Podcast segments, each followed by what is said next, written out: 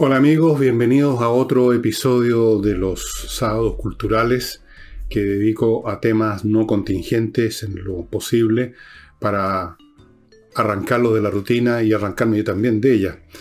Y mm, antes de empezar les recuerdo, les recuerdo, es mi deber, los dos libros que están en el portal elvillegas.cl. Ambos han sido muy exitosos. Este ha sido impreso muchas veces. Primero, porque ya lleva cuatro ediciones y la cuarta edición está siendo, o sea, fue reimpresa. Y hemos incluso impreso después sobre la reimpresión, se han impreso unos pocos más porque han ido saliendo muy rápido y, por la, y la razón es que mucha gente que al principio no creyó en mi tesis de que lo que hubo en Chile fue una insurrección, sea, una acción organizada, planeada con mucha anticipación y no un estallido más o menos espontáneo de la gente, una especie de revuelta como en las películas de Hollywood. La gente que al principio creyó que yo estaba inventando todo esto se ha ido dando cuenta, al tenor de los hechos, de que tenía la razón. Ahora están viendo en forma desnuda, como en un escaparate, el intento de reiniciar todo de nuevo. Supongo que van a inventar que es otro estallido social, estallido 2.0 una insurrección en otras condiciones, ya hemos hablado eso en la semana, lo dejo ahí. El libro está disponible en el villegas.cl. También está disponible este, que es un tenor distinto, como para salirse de esto y entrar en un tema que es mucho más personal, y es el hecho que o nos morimos o envejecemos, una de dos. Y el envejecimiento es el tema principal de este libro, no el morirse, que no es nada, uno desaparece, se acaba todo, punto. Pero el envejecer es un proceso largo que toma tiempo, que se manifiesta de mil maneras, sobre el cual han escrito a lo largo de, las edades de la historia humana muchos pensadores. En este momento recuerdo a Cicerón, a Séneca. No hay autor que no haya tocado este tema, Norberto Bobbio, pensando en los modernos, que los cito acá.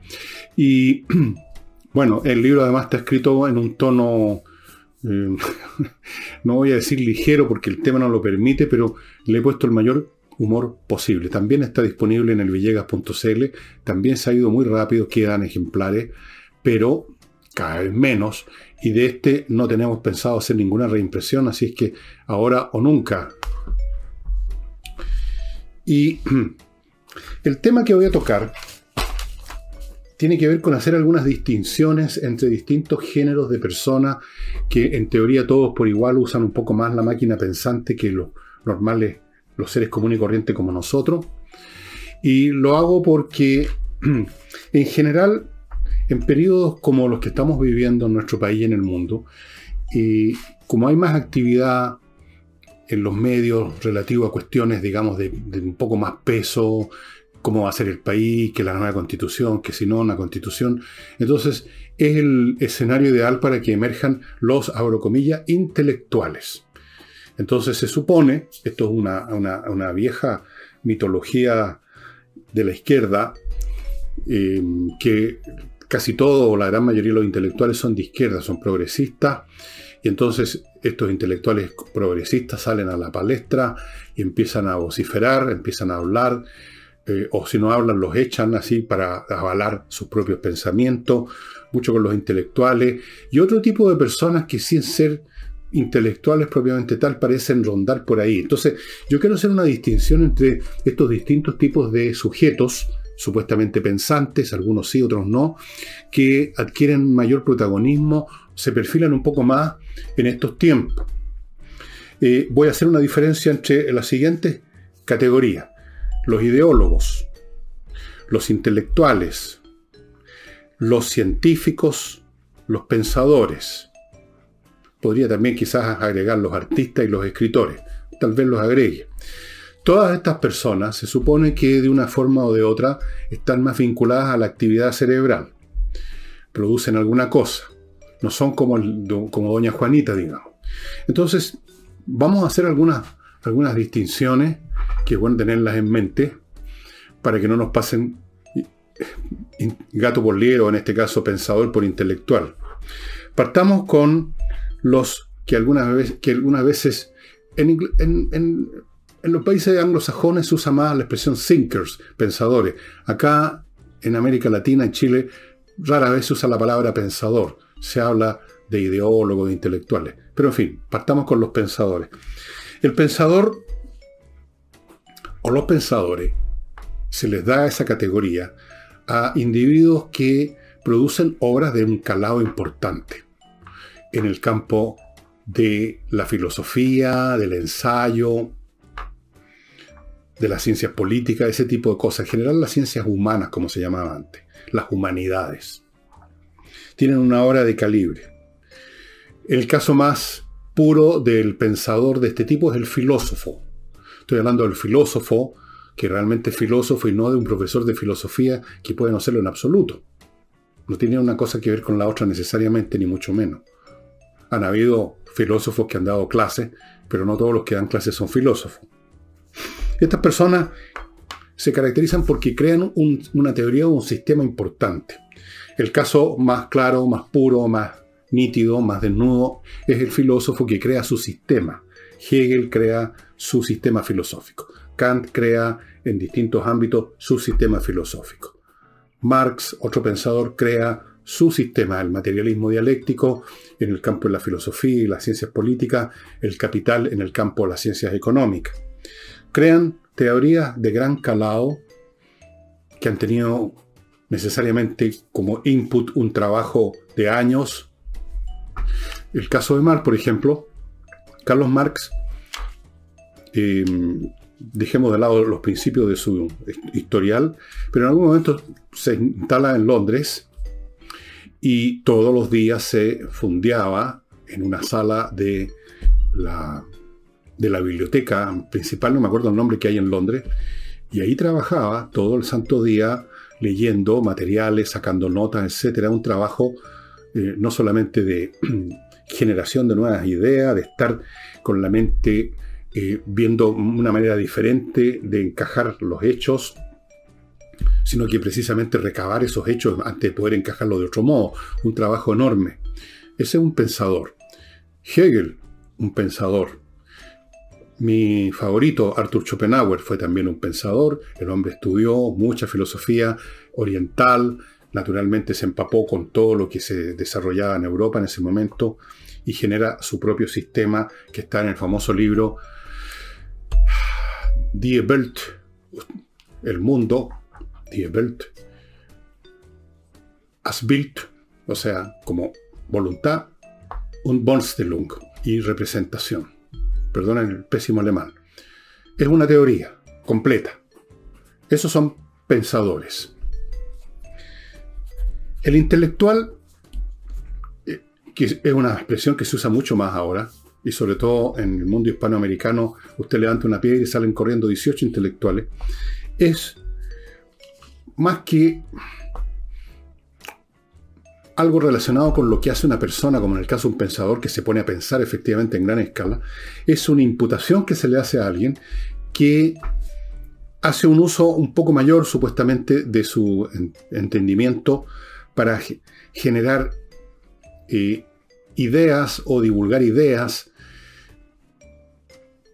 y se mueve más en el campo de las ideas y de la palabra. El intelectual es una persona que se mueve específicamente en el mundo de las palabras. No se llama intelectuales a los matemáticos, por ejemplo. Es el mundo de la palabra, del discurso hablado o escrito, del verbo, del logos. Y su espacio de elaboración es un muy definido, muy brumoso. Yo lo aquí lo he definido muy provisoriamente, por supuesto, para poder escribir esto. Es una zona nebulosa que se encuentra en una zona fronteriza, una tierra de nadie, entre, por un lado, las ciencias, de la cual ya vamos a hablar, la actividad científica y la actividad filosófica. Entre estos dos puntos, que son muy específicos y que se puede así definir, hay un ámbito intermedio, un limbo, que es donde se mueve el intelectual.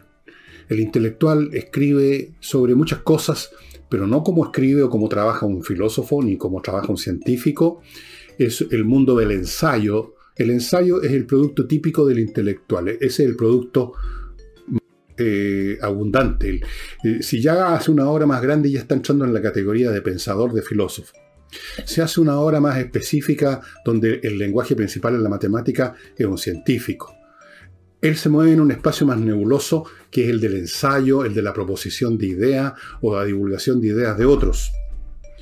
Y no tienen, en otras palabras, un oficio intelectual específico, como lo tiene, por ejemplo, en el campo de las artes un pintor. Un pintor pinta, un músico compone música, un escultor hace esculturas, un científico se dedica a un determinado ámbito de la ciencia. El intelectual no tiene esa, ese trabajo específico. Como les digo, se mueve en, un ámbito más nebuloso, el del ensayo como producto típico, y en un mundo más nebuloso en que los, los puntos o los temas centrales tienen que ver con la evaluación del mundo en general, pero sin entrar a un sistema filosófico, la política, y los valores, ese tipo de cosas. Como ustedes ven, es muy indefinido, por eso yo también soy indefinido al tratar de definirlo. No puedo ser de otra manera. Entonces, el intelectual es una figura bastante más borrosa. Y por la misma naturaleza borrosa o indefinida de su campo, es también más fácil imputarle a alguien la condición de intelectual. Alguien escribe un ensayo o escribe a lo largo de su vida muchos ensayos sobre esto y lo otro, bueno, es un intelectual. Alguien es una persona que se mueve en el mundo político, pero escribe, es el principal autor de proposiciones o de evaluaciones de lo que hacen otros, de la marcha del país. Eso se le dice, es un intelectual de tal partido, es un intelectual de tal sensibilidad. Es un hombre que escribe columnas más o menos densa en la prensa, sin alcanzar a llegar a la densidad y a la amplitud de un ensayo o de un eh, sistema filosófico, pero lo hace en los medios de comunicación, es un intelectual. Y esto a propósito nos sirve además para definir el intelectual por otro ángulo, por el ángulo del público. ¿Quién es el público del intelectual? El público del pensador es un público más reducido. Si es un filósofo, es un público limitado a los que estudian o leen filosofía, que son poquísimos dentro de las poquísimas personas que leen. Son sus lectores, sus públicos, son otros filósofos, son estudiantes de filosofía, es un mundo microscópico. Ese es el público del filósofo. El público de un científico son sus colegas, que están en condiciones de entenderlo, porque la ciencia es una actividad intelectual que con el curso del tiempo se ha hecho más complicada, se ha hecho más especializada, uno tiene que tener un conocimiento de, en algunos casos, de biología, tiene que tener un tremendo conocimiento de todo lo que se ha desarrollado en ese campo desde el siglo por lo menos XVIII en adelante. Si se trata de las matemáticas, ¿para qué hablar? Todo lo que hay que saber y todo lo que hay que entender y es un, el dialecto o el lenguaje matemático es realmente solo para los matemáticos. Si usted no sabe matemática, no entiende nada, ve un pizarrón y ve un montón de fórmulas, como dice la gente, y no entiende ni una palabra. Entonces el público del científico es los colegas. En cambio, el público del intelectual es mucho más vasto. Podríamos decir, el público del intelectual es cualquier persona que sepa leer y que esté interesada un poco más allá de los chismes, digamos, de, la figurita en la televisión. El público que está interesado en conocer una postura un poco más razonada sobre cómo debería ser la constitución, por ejemplo. El público es más vasto. El producto es más amorfo y el producto además también es más accesible. Ustedes no van a encontrar en el producto típico de un intelectual promedio un trabajo que sea eh, solamente inteligible por, por, unos pocos especialistas. Está hecho en un lenguaje eh, en un grado de complejidad mediano que permite el acceso de mucha gente. Antes de continuar con este tema, que espero que les interese, eh, me van a permitir que les recuerde algunas cositas.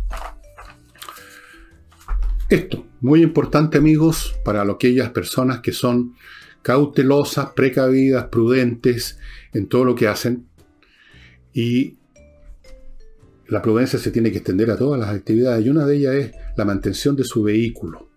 La persona prudente no quiere quedar en pana de repente en mitad de la nada. La persona prudente no quiere viajar sin que su automóvil esté en buenas condiciones. La gente prudente no se quiere quedar botada en medio de las Avenida Kennedy a las 4 de la mañana. Y la persona prudente, por lo tanto, va a Kaizen Automotriz, que es un garage muy especial, especializado, por eso digo que es muy especial, en la mantención preventiva.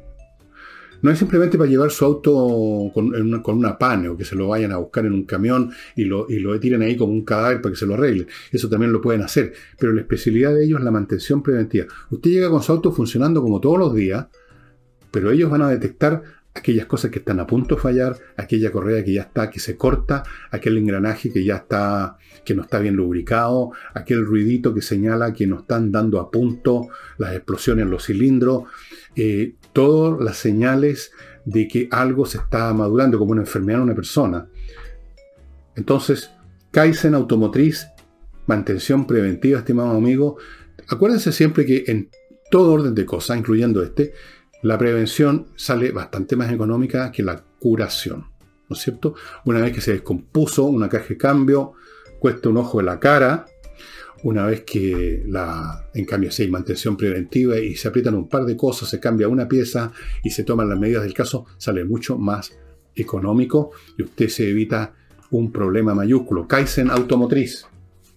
Continúo con Oxinova, un producto que realmente es espectacular un sobre que usted que trae un polvito, un sobre como estos sobres, por ahí lo tengo, sobres como de esta sopa que, uno usa en la cocina cuando está apurado, pero esto no es para comérselo. Más bien dicho, lo que viene adentro es el que come, son unas bacterias. Usted lo pone en un litro de agua y en una hora más o menos se desarrolla una colonia de bacterias en el agua y usted la vuelca en, en algún lugar donde hay pésimos olores, por ejemplo un pozo séptico, y estas bacterias del agua, que están en el agua, destruyen las bacterias que producen el mal olor, las bacterias anaeróbicas que producen la descomposición y el mal olor.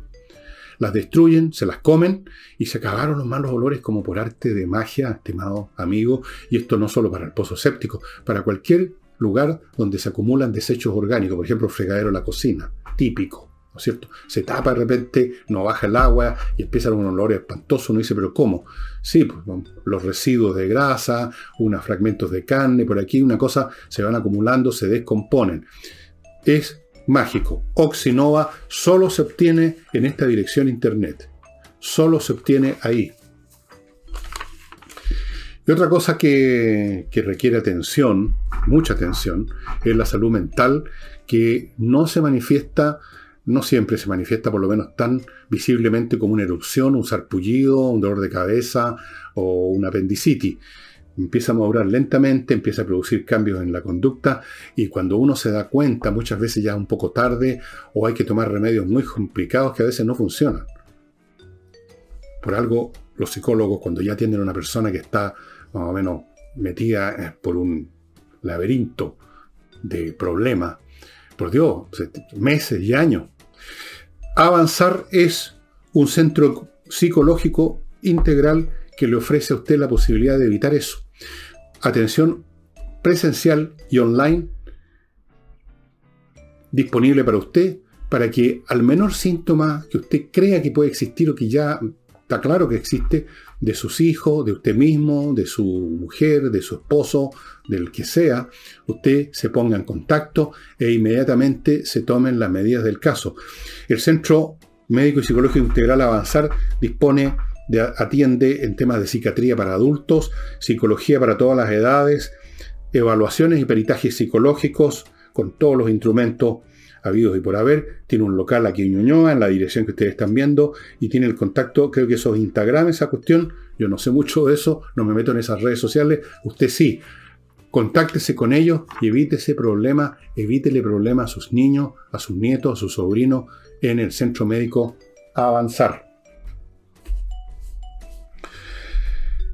Así que el intelectual es una categoría, porque estas categorías no son parejas, tienen distinto grado de amplitud, de definición, de, perfil. El, intelectual, como ustedes ven, es una categoría un poquito amplia, un poquito difusa. Es una categoría que no es muy antigua, es una invención. Antes no se hablaba de intelectuales. Antes, a las personas que más o menos se movían en este campo que estaba tratando de describir, se les llamaba filósofos, les philosophes, decían los franceses no eran filósofos, evidentemente, eran personas que se movían en estos ámbitos vagos para públicos generales, tocando temas propios de las ciencias humanas. con lenguaje verbal, con un lenguaje, con el lenguaje cotidiano, sin eh, un lenguaje especializado, matemático, o sin un lenguaje común y corriente, pero repleto de palabras técnicas nuevas, como uno observa, según me informaba el filósofo chileno Roberto Torretti, uno lo observa eso, bueno, él sabe griego, yo no, en el lenguaje de algunos filósofos ya muy antiguos, que le retorcieron o reinventaron algunas palabras del griego para, para denotar sus nuevas entidades que ellos estaban definiendo o viendo. Pero por supuesto acompañados de un resto de un lenguaje normal, porque si no, no se entiende nada. Si todo es nuevo, entonces la gente no puede entenderlo. Se convierte de lenguaje en dialecto o en criptografía, ¿no es cierto? Bien.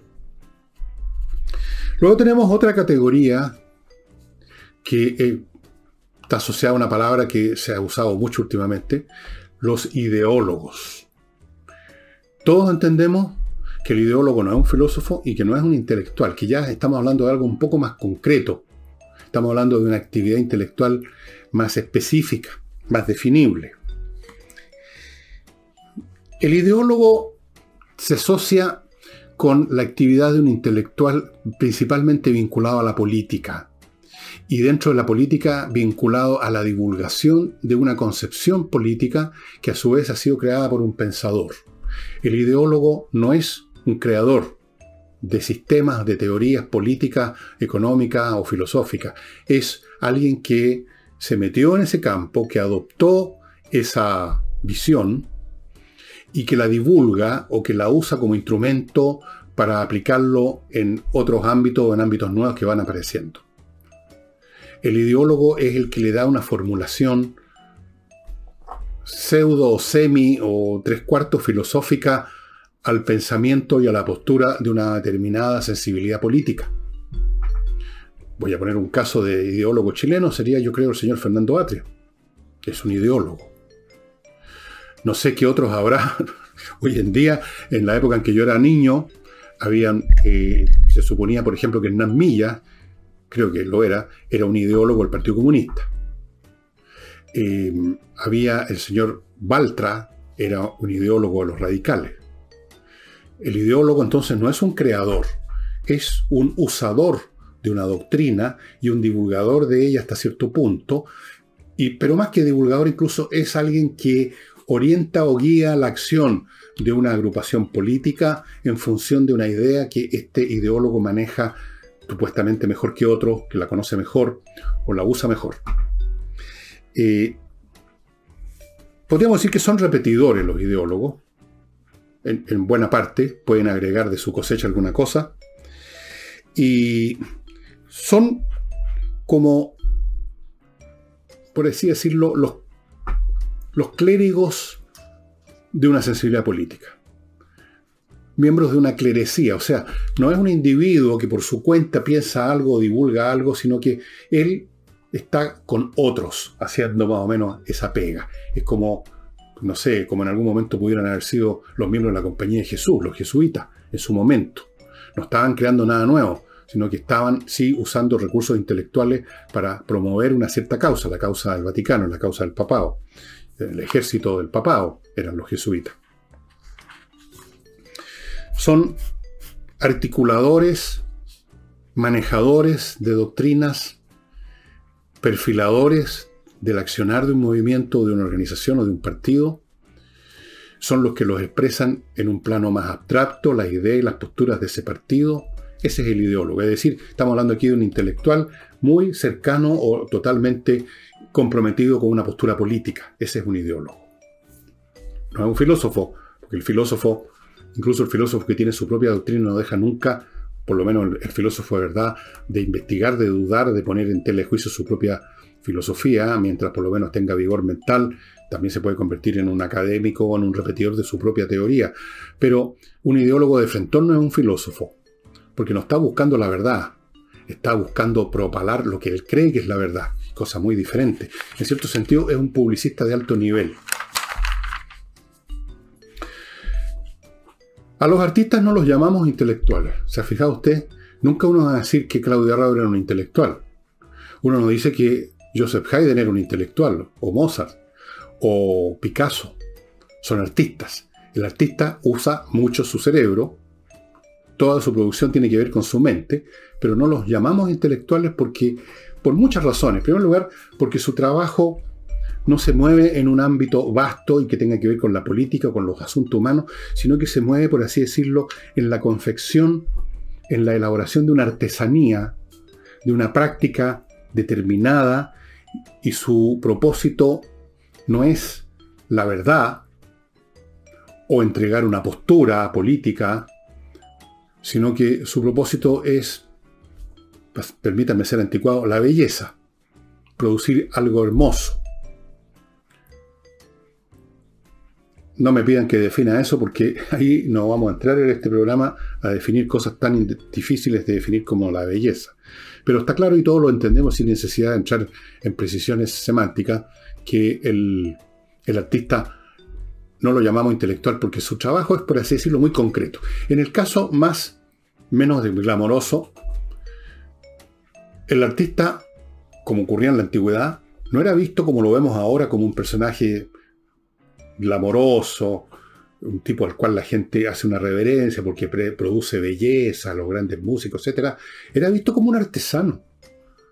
Ni siquiera firmaban sus obras, muchos de ellos eran simplemente tipos que sabían hacer muy bien algo, sabían hacer muy bien una escultura.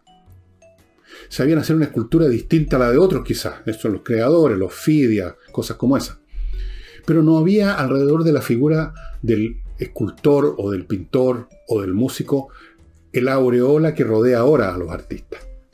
Y la razón era que precisamente algo que todavía sigue siendo válido, que el arte es una actividad casi podríamos decir manual en muchos sentidos, concentrada en el manejo de cierta materia, por ejemplo, el sonido, la pintura, o el mármol, la piedra, la materia, la materia materia, para hacer una obra específica, no para proponer una tesis, no para un discurso que puede interpretarse de muchas maneras, sino que para producir ese cuarteto, esa cultura, esa pintura. A esas personas no los llamamos intelectuales, hacemos la diferencia y creo que es razonable la diferencia absolutamente. Ahora, Dentro de los artistas aparece una figura que incluso tampoco solemos llamarlo artista. Es una figura, un personaje que se mueve en una esfera aún más fronteriza de todo y es el escritor. ¿Qué es lo que es el escritor? Rara vez decimos el escritor es un artista.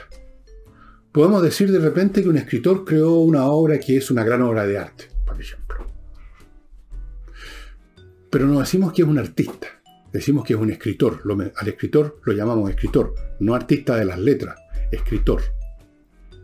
Puede crear, crear, por ejemplo, en el caso de la poesía, está más directamente enfocada a crear belleza verbal, pero ni siquiera al poeta lo llamamos artista. Quizás se acerca más, quizás de vez en cuando se use con él ese término, pero al poeta le decimos poeta. ¿Por qué? En el escritor y el poeta hablamos de poeta y escritor y no hablamos de artista. Por la misma, o sea, por una razón similar, o con, la, por la cual al, eh, al intelectual no lo llamamos filósofo. El que maneja la palabra, el escritor y el poeta, se maneja en un área más difusa, donde puede estar tocando varios territorios al mismo tiempo donde no hay un objeto concreto, una pintura, una composición musical, sino que hay un texto interpretable de muchas maneras, donde puede además, porque el lenguaje lo permite, no solo haber una belleza formal en cuanto a la manera como están dichas las cosas, sino que puede haber un hay de hecho un contenido, un contenido. En la música no hay ningún contenido que no sea la música misma. No hay un significado. La música es la música. La escultura es la escultura de lo que usted está viendo. aquellas personas que van a las exposiciones de arte, por ejemplo, y dicen, ¿qué significa esto? ¿Qué quiso decir? Están en una postura totalmente equivocada. El artista no quiere decir nada. El artista de verdad. por supuesto, hay algunos artistas que piensan que el arte tiene que expresar alguna cosa, los intereses del proletariado o los intereses. Eso no es arte, eso, eso es. Eso es publicidad disfrazada de arte. Eso es folletería, eso es gacetillismo es panfletería. Pero el lenguaje, en cambio, necesariamente tiene mucho significado, significa cosas por definición. O sea, el lenguaje no vale per se, salvo en sus relaciones. Y está siempre denotando otra cosa, un, algo que está más allá, una idea, un pensamiento, una emoción, o varias de esas cosas al mismo tiempo. Entonces, se, difumina la obra del escritor y del poeta para más ámbito, y eso es lo que impide ponerlo en la categoría del pintor que pinta o del compositor que compone. Está en, otro, en, otra, en otra dimensión, no mejor o peor, en otra simplemente, y de hecho, en el ámbito de la escritura, pueden haber infinidad de distintos planos de significado. Escritores que son, o poetas por ejemplo, que son puramente lo que están expresando belleza verbal, o escritores que son, se acercan al campo del ensayo, o escritores que se acercan al campo meramente de la narración histórica casi, o de una historia, o de un cuento, algo que sucedió y lo vamos a contar lo mejor posible, pero lo que, lo que importa es lo que sucedió. Ustedes ven, hay millones de posibilidades y a veces se intercruzan, se, ¿cómo se dice? Se, ponen unas encima de otras. Eh, entonces, no hablamos del escritor o del poeta como artista, hablamos del escritor como escritor y del poeta como poeta, y por supuesto están en una posición distinta al ensayista, que de frentón está tratando de, desplegar una idea, mientras que en el escritor, el escritor propiamente tal, no está solamente desplegando una idea, suponiendo incluso que quiera hacer eso, sino que como escritor que es, porque si no, no lo llamaríamos escritor, lo llamaríamos ensayista, está desplegando sus artes o sus pericias técnicas en el uso del lenguaje, y eso ya de por sí cambia las cosas enormemente. Em, vamos ahora a lo científico. Aquí el caso más claro de una actividad mental que a nadie se le ocurriría llamar intelectual a un científico. No, porque a pesar de que es probablemente una labor cerebral más ardua que la de muchos intelectuales, es una labor que opera en un campo muy específico. No está para, por así decirlo, hacer conexiones generales, como podría ser un ensayista, un filósofo, entre cosas distintas de la, del, del, ser, del universo. Conectar un valor con un hecho histórico o conectar un fenómeno físico con lo demás allá. Ellos tienen un campo específico que son, para simplificar, los procesos de la materia. La materia inerte, y la materia viva. Ese es el campo de operación de los científicos. Los científicos sociales, bueno, ahí entramos en un área muy complicada también, pero básicamente también se refiere por lo menos, si no a materia inanimada, o se refiere a la materia animada a los seres humanos y sus relaciones mutuas. Es un campo específico que además opera en el tiempo como una labor cooperativa de generaciones de personas. El artista es él. Naturalmente ha estudiado, ha visto la obra de otros artistas, pero su obra es independiente. No necesita a los otros artistas la obra misma. Puede que él como artista la necesitó para desarrollar sus ideas artísticas, sus, puntos de vista, su mirada. Pero la obra misma, no sé si me entienden, es autónoma. No depende la belleza, de arquitectónica del Partenón no depende de la belleza arquitectónica previa o posterior. Vale por sí misma. Naturalmente, el que construyó el Partenón o los que construyeron el Partenón se inspiraron en los egipcios, por ejemplo, que ya tenían columnatas en su edificio, se inspiraron en muchas cosas, pero el edificio mismo, el producto de su acción, es autónomo en su valor. La ciencia no. La ciencia es un proceso colectivo a lo largo de las generaciones y acumulativo hasta cierto punto cuando se produce un quiebre de paradigma, pero aún eso en cierto sentido es el resultado de la acumulación previa. El científico lo dijo muy bien Newton.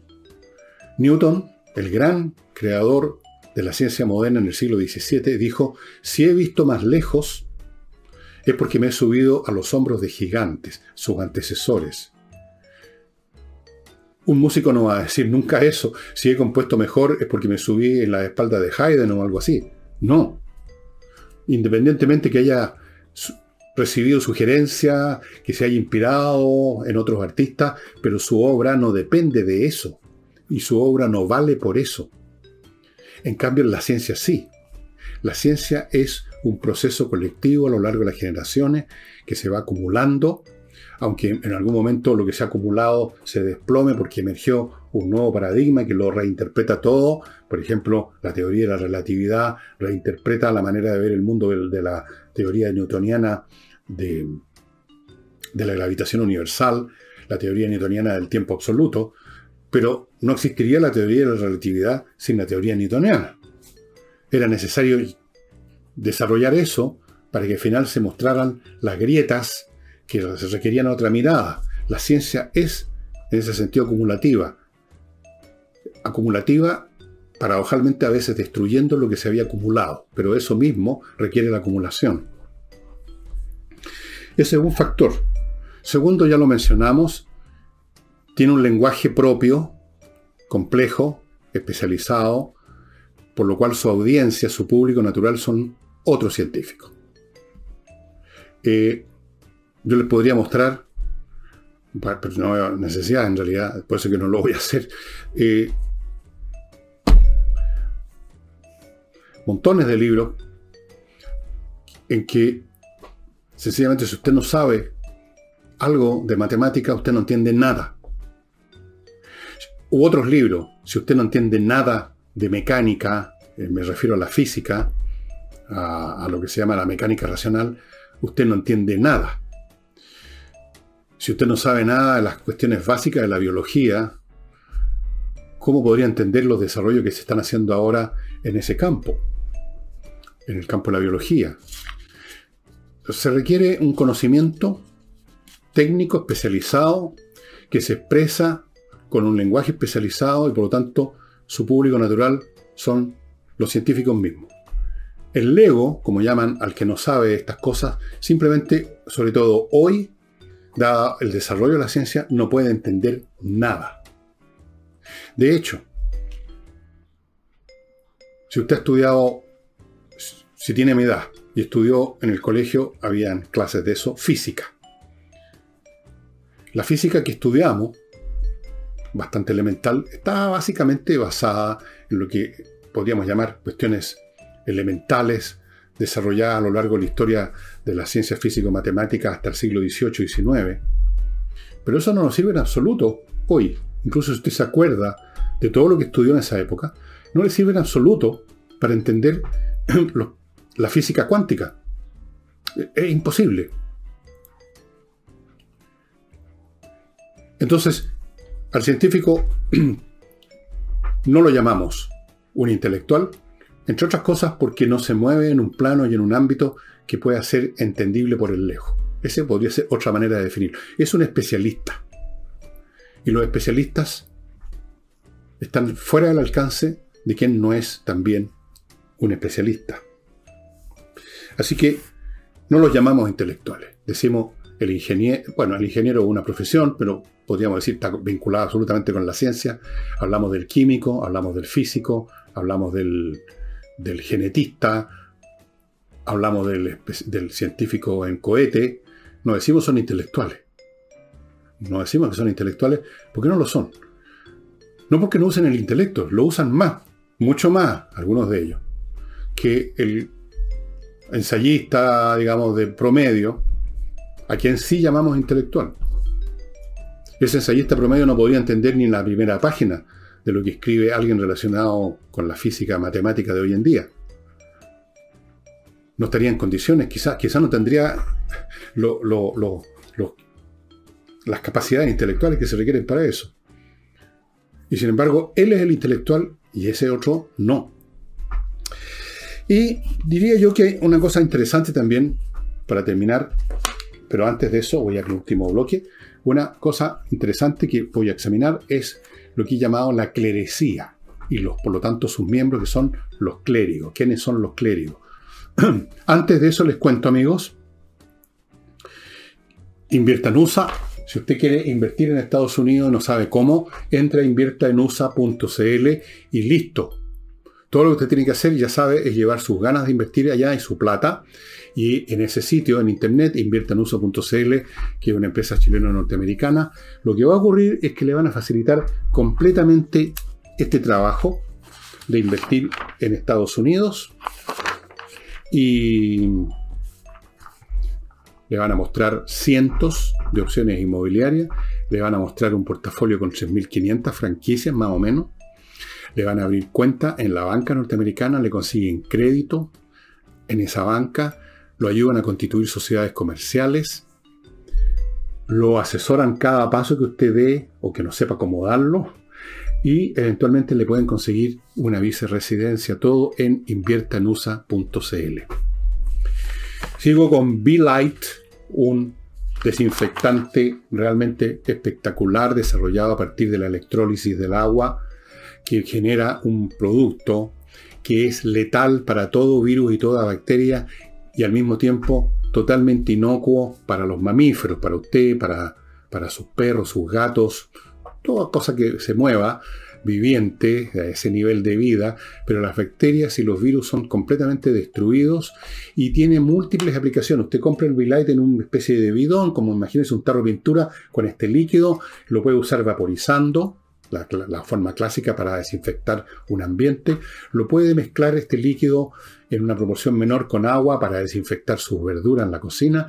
Mil usos de Bill Light. Pónganse en contacto y olvídense de estos desinfectantes que una vez que usted lo echó tienen que salir arrancando porque es muy fuerte, porque puede hacerle daño a la vista, etcétera, no puede respirarse, tiene que ponerse una escafandra. No. Y ahora, estimados amigos, continúo con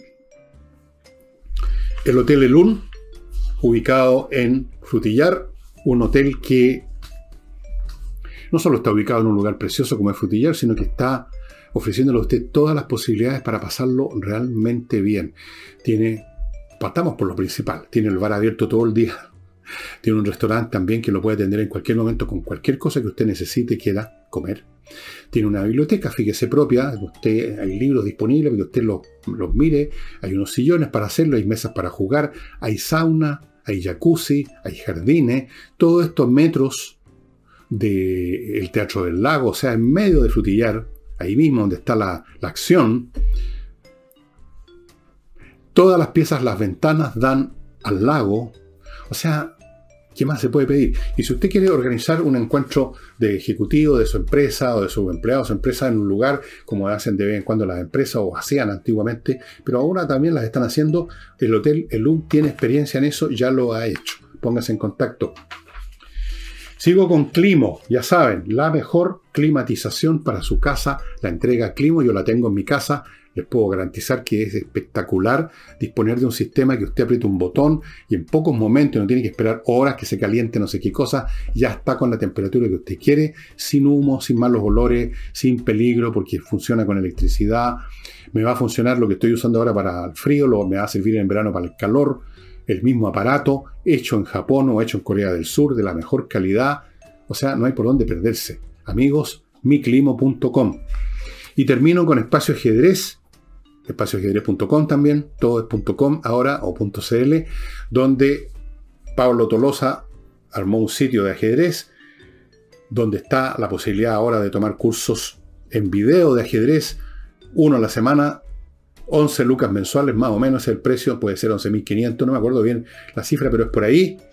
11 lucas, amigos, un video, puede conectarse con el Pablo Tolosa cuando quiera, en el celular. Todas las ventajas, hay otros productos que vienen en camino, le sugiero que entre a. Y con la clerecía me refería a una particular formación histórica, podríamos llamarla, en que un grupo de entre ideólogos e intelectuales operan en conjunto, como cuerpo ahora, organizado y no como individuos, para promover una postura religiosa o política.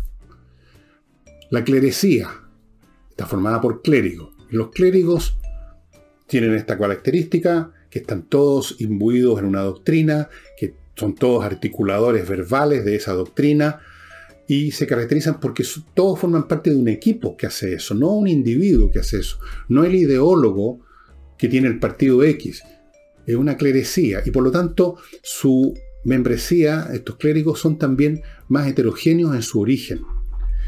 Por ejemplo, en Chile hay una clerecía de izquierda, pero esa está formada por un montón de rangos, de, estratos de distinta capacidad, digamos, y de distintos públicos, pero que operan en conjunto como un cuerpo que tienen un propósito común, promover las ideas, los puntos de vista, los sentimientos de lo que se llama ahora progresismo. Entonces usted ve, que podríamos decir, clérigos son en un nivel bastante rasca, eh, gente que opera en los medios de comunicación y que tienen la oportunidad de decir, aunque sea cuatro o cinco cosas, o de algún modo articular su trabajo para favorecer esa postura, son clérigos de esta clerecía.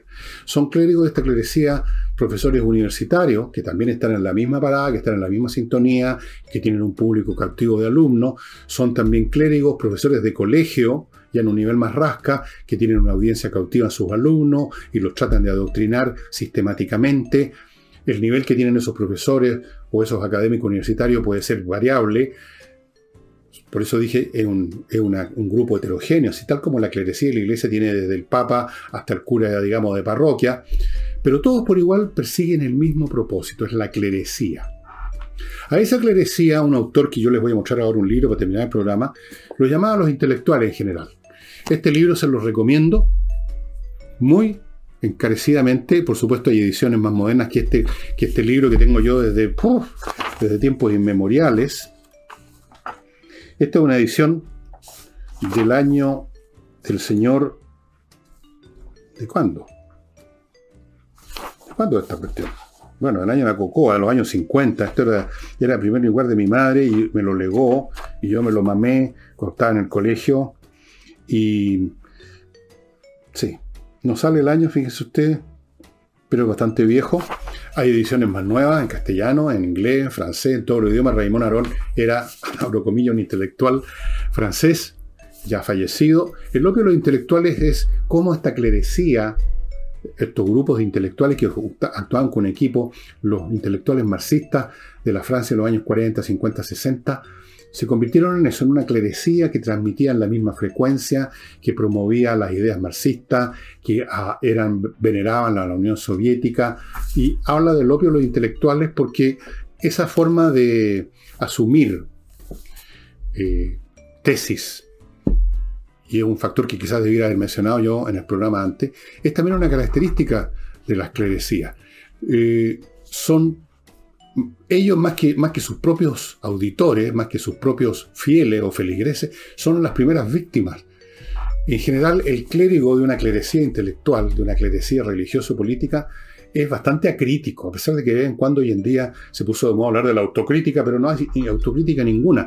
Han aceptado un cuerpo de creencia, un cuerpo doctrinario, y están permanentemente tratando de divulgarlo, tratando de adoctrinar a otros con el mismo. Jamás se preguntan qué quiero decir realmente cuando hablo que todo es injusto. ¿Qué quiere decir justicia? No se lo preguntan jamás. ¿Qué quiero, qué quiero decir con igualdad? ¿A qué se refiere la igualdad? Tampoco, pregúntenle ustedes a alguno de estos intelectuales o clérigos de la clerecía de izquierda qué conceptos realmente han desarrollado sobre cualquiera de las muchas palabras que utilizan. Esa es la clerecía que tiene, como les digo, desde el cura párroco, que sería el, gallo del matinal o la niña del matinal, ¿no es cierto? Que se creen siempre bastante arrogantes todos por lo demás, hasta que son los más elevados, supongo que tendría que poner ahí al señor H. Entre medio, en la mitad, ahí, así, en la, reserva estaría, supongo que Baradit, ¿cierto? Cosas como esas. Ahí ustedes más o menos me captan a dónde quiero llegar. Y amigos, les recomiendo mucho este libro. Y eso sería todo por hoy. Espero que les haya gustado el programa. Mañana, domingo, no va a estar con nosotros Álvaro Salas. Voy a ver qué puedo parar sin él. Vamos a ver, ahí a lo mejor vuelvo más puramente a esto, al título del programa Matiné Ver Muy Noche y hablo de alguna película o hablo de varias películas o no hablo de ninguna película, sino que hablo de Hollywood o si no hablo de Hollywood hablo del cine ruso. En fin, ahí veré alguna cosa que les pueda ser de utilidad. Y eso sería todo por hoy, estimados amigos. Muchas gracias y hasta mañana.